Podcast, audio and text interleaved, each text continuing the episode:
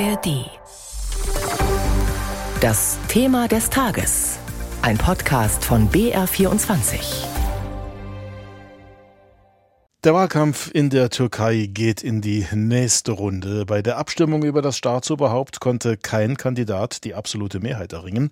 Amtsinhaber Erdogan muss sich in zwei Wochen seinem Herausforderer Kilic Darolu stellen. Wie kommt dieses Ergebnis bei den türkischstämmigen Deutschen an? Darum geht's gleich in unserem Thema des Tages. Zunächst aber blicken wir auf die Wahl selbst. Wie demokratisch war sie? Unser Türkei-Korrespondent Uwe Lüb hat mit Wahlbeobachtern gesprochen.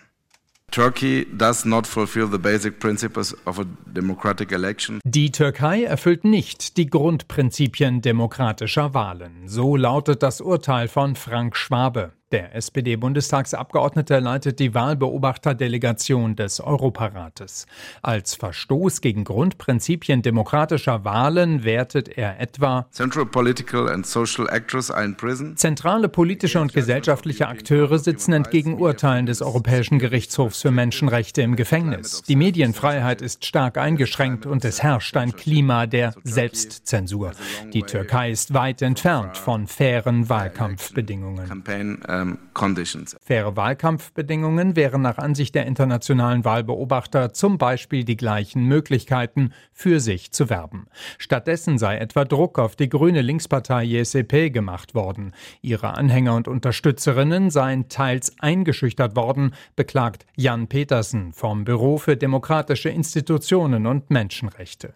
Für den amtierenden Präsidenten Erdogan dagegen seien die Bedingungen bestens gewesen, so Farah Karimi, Leiterin der OSZE-Delegation.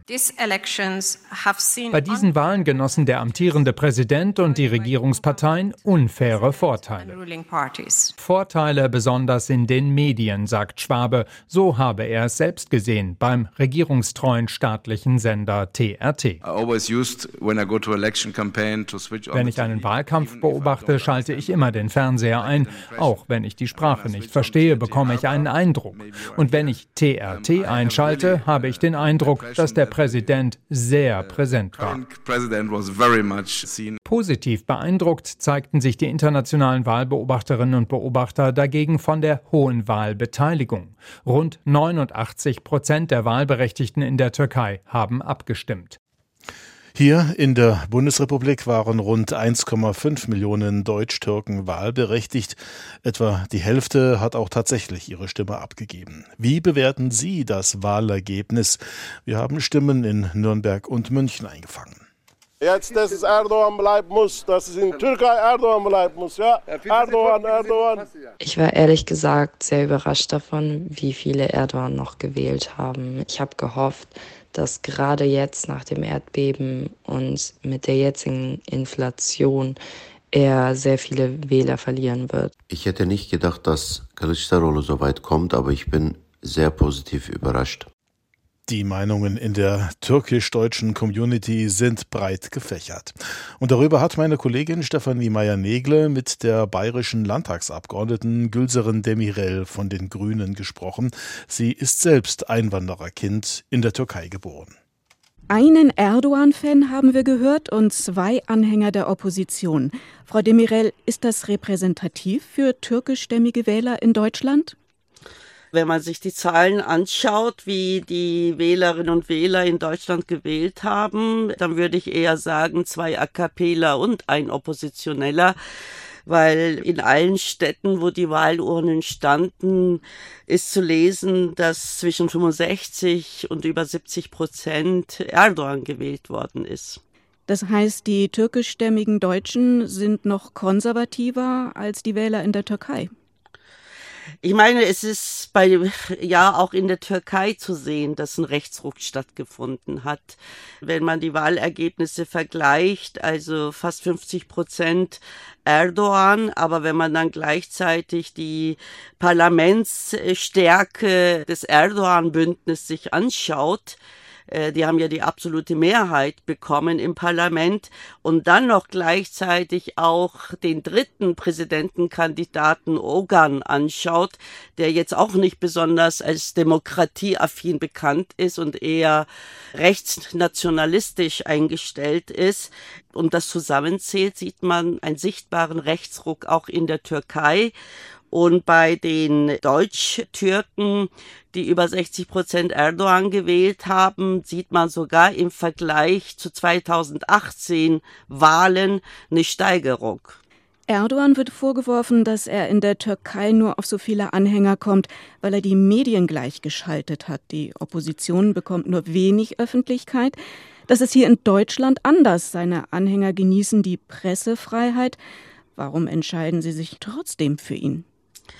Ja, das ist ja das, was einen auch wütend macht, dass Menschen, die hier Demokratie genießen können und die Demokratie und ihre Bürgerinnenrechte nutzen können, aber den Menschen, die für Demokratie kämpfen, dieses nicht gönnen, macht ein erstmal einen sehr wütend, also mich macht es wütend.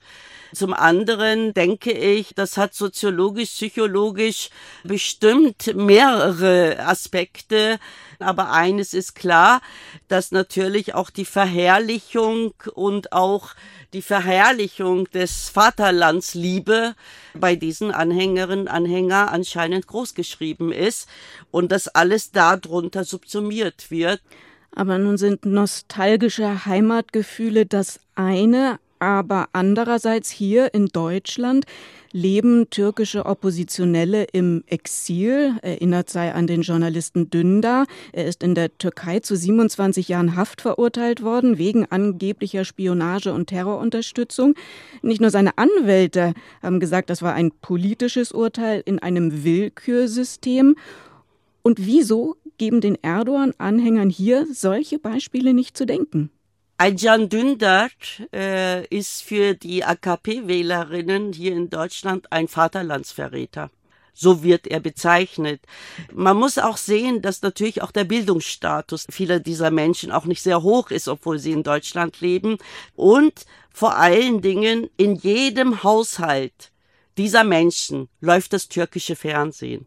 Und wenn man bedenkt, dass die türkischen Medien, ob es jetzt die visuelle Medien sind oder die Printmedien sind, sind in der Hand der Regierung und werden so auch gesteuert.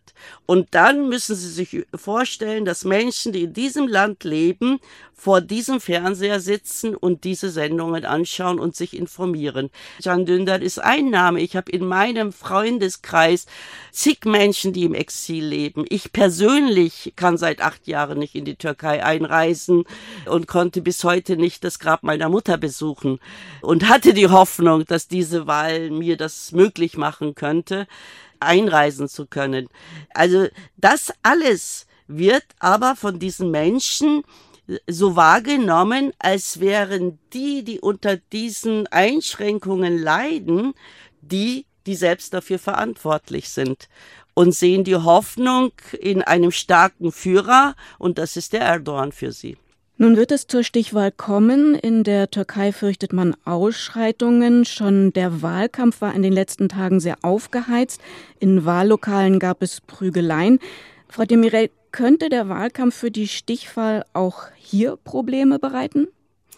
Also bisher ist ja Gott sei Dank hier alles friedlich verlaufen, bis auf ein paar kleine Vorkommnisse, wo ja auch bei uns eine große Angst war, dass es da zu Provokationen kommen kann.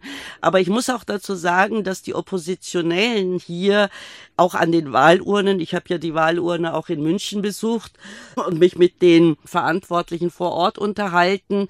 Die Oppositionellen waren auch sehr gemäßigt und haben wirklich hochsensibel darauf geachtet, dass bloß keine Provokationen entstehen und dass sie sich von Provokationen nicht herausgefordert fühlen. Und ich hoffe, dass das auch die nächsten zwei Wochen so sein wird.